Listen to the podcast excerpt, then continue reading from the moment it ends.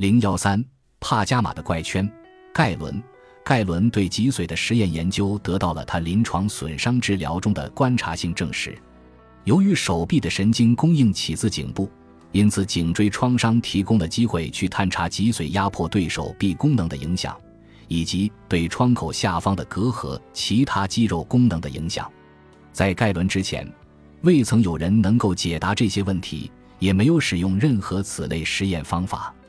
通过类似的技巧。他一再邀请别人眼见为实，以重复进行他的这一实验。声音并非来自内心，这种说法来自亚里士多德，且为他的同时代人所信服。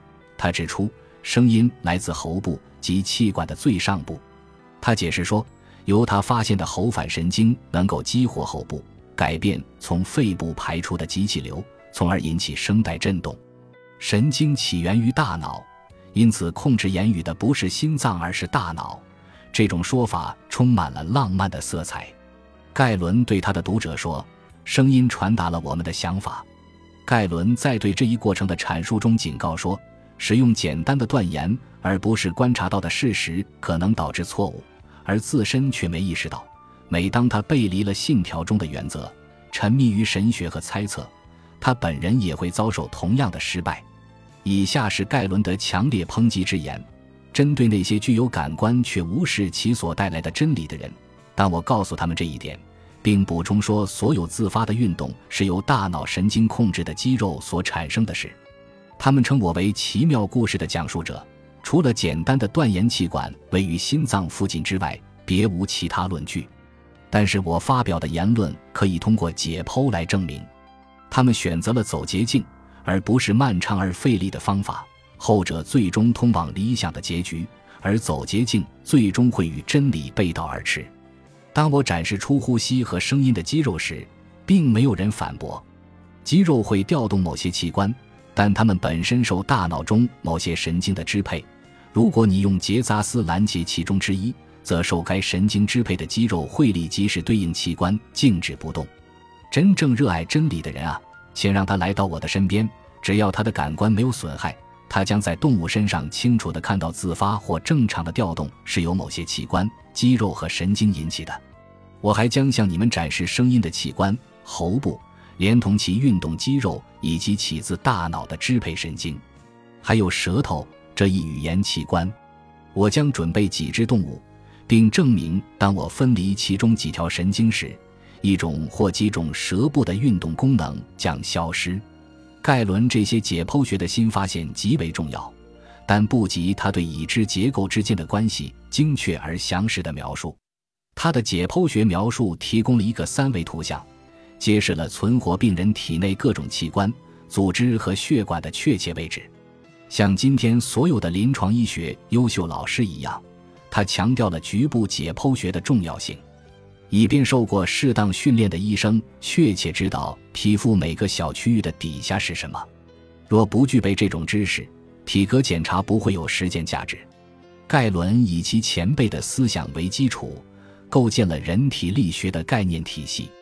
按照他的表述，身体的三个基本器官是心脏、大脑和肝脏。依照从前，气、内热和四种体液也是必不可少的要素。气随吸气进入左心室，并在此作用下转变为所谓的活气。心脏是内热的来源，从左心室传递到动脉的血液携带生命本身，因为它与活气混合并被内热加热。上升到大脑的气在那里转化为精气。他的发现是盖伦解剖学信仰中一次飞跃的产物，因为他发现了一个盘曲的血管网，称作脐网。基于实验动物颅骨的构造，他认为途经这一盘曲的构造将耗费足够长的时间，以使其开始从活气转变为大脑的精气。大脑是思想、感觉和运动的调节者，精气从神经中传送，因此神经必须为空心，才能到达整个身体的神经终点。根据盖伦的体系，肝脏的作用是将消化后的食物吸收至底部，然后将其转变成血液。通过顶部的大静脉排出，在该器官中，最初吸入的活气也被转化为动气，即动物的营养来源。动气与血液混合，进入大静脉，该静脉立即分支，并成为人体其他所有静脉的来源。该体系因此变得清晰。静脉是富含营养的血液的管道，动脉富含生命之源的活气，而神经运送精气、调动肌肉运动和组织的敏感性，将身体外周与生命中心及内热相结合。在当时的公元两世纪，甚至在十七世纪，这一体系似乎都有一种令人安心的连贯性。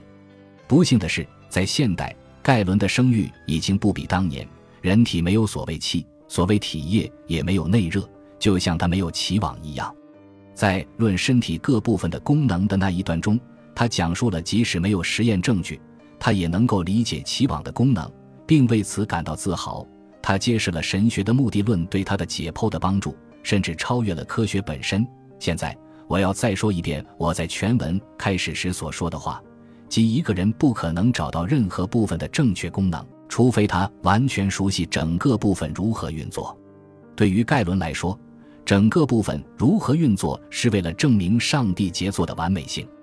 这可能是对一系列思想的过度简化的总结，而这些思想在最初时要复杂的多，而且常常相互矛盾。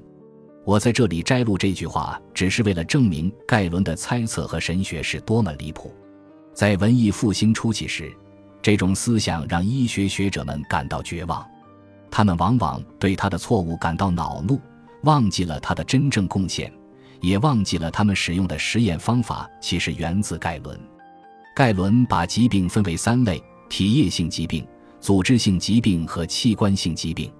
他的治疗策略无疑与希波克拉底疗法相似，应用正确的方法清除有毒物质，例如多余的体液。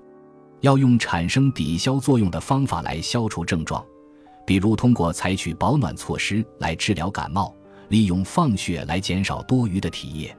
放血也被认为对发热、急性炎症和严重疼痛的治疗有益，因为治疗疾病不仅需要对症，还需兼顾整体状况，所以他也经常使用诸如改变饮食、居住环境以及我们现代所谓的生活方式之类的疗法。他为患者提供按摩、康复运动以及多种淋浴方式，日光浴、泥浴等。盖伦同他的前辈都对药物治疗抱有极大的信心。他所开的处方可能是单一药剂，也可能是复方制剂。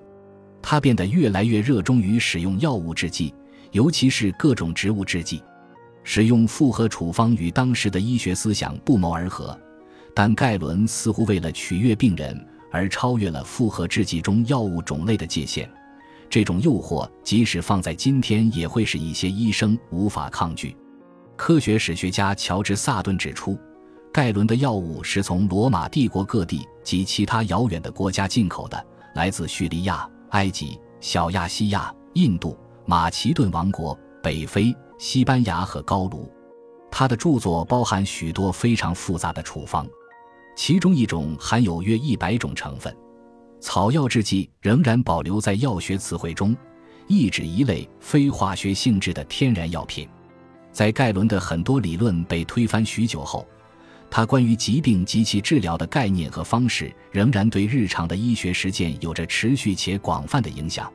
事实上，这标志了过去五十年一种医学的进步。他的许多处方直到二十世纪仍为人们所用。研究盖伦的学者约瑟夫·沃尔什在一九三四年出版的一本书中列出了现有的盖伦处方：鸦片、冬凉荡碱、单宁酸、白垩、生姜、芦荟、丝格蒙选花、药西瓜、决明子、大黄、蓖麻油、橄榄油、大麦水、甘草、松节油、海葱、氯化铵、硫磺、氧化锌、硫酸铜、血草、龙胆碱、小豆蔻。肉桂以及各种香脂和树胶，他们曾假定有利尿剂、斯格蒙旋花等利胆剂、祛痰药等无数类似制剂。与众多现代理发师和脱毛专家相比，他们所建议的处方远多于我们报纸上刊登的广告。此外，我们仍然使用按摩、软膏、沐浴、芥子药膏、拔罐和放血等疗法，尽管与他们的方式略有差异。对于药剂的过分依赖。奥利弗·温德尔霍姆斯在1860年对马萨诸塞州医学会的所言也不足为怪。我坚信，如果现在使用的所有药物都丢入海底，对人类来说会更好，但对鱼类来说可能是场大灾难。在盖伦所尊崇的希波克拉底的所有原则中，没有一条比愈后更重要。从他的著作中可以体现，他认为愈后不仅有助于合理的临床决策，在医疗实践中也有不可估量的价值。这是科斯学派及纽约和波士顿的医生都很重视的一点。盖伦也在诊疗过程中极为重视这一要素。他在公元一百七十六年判断出马可·奥勒留皇帝的病痛折磨来源于纵欲过度，并成功治愈了他的疾病。他的诊断、愈后和治疗过程给皇帝留下了深刻的印象，使他在这位尊贵的病人心中获得了崇高的地位。盖伦生动且毫不谦逊地详细叙述了这一事件，并引述了马可的感激之词。他告诉佩托拉斯。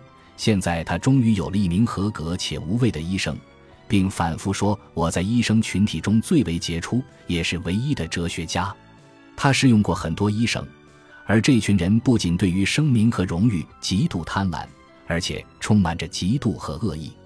正如我刚才所说，这是我做出的最杰出的诊断。盖伦记录了研究的全过程，他雇佣了研究助理、抄写员和其他成员。其规模相当于一个现代高级研究员的实验室，还附带了出版社和打印机。他一生出版的著作数量让人瞠目结舌。他十几岁时开始写作，辍笔于七十岁离世，留下的作品占据古希腊医学的半壁江山。如果去除希波克拉底文集，比例可能增至五十六。一八二一年至一八三三年。卡尔库恩出版了二十二种八开本密集排版的标准本。毫无疑问，古希腊时期的其他医学家也出版了很多作品，但其中重要到值得保留下来的少之又少。这彰显了对盖伦的一种尊重。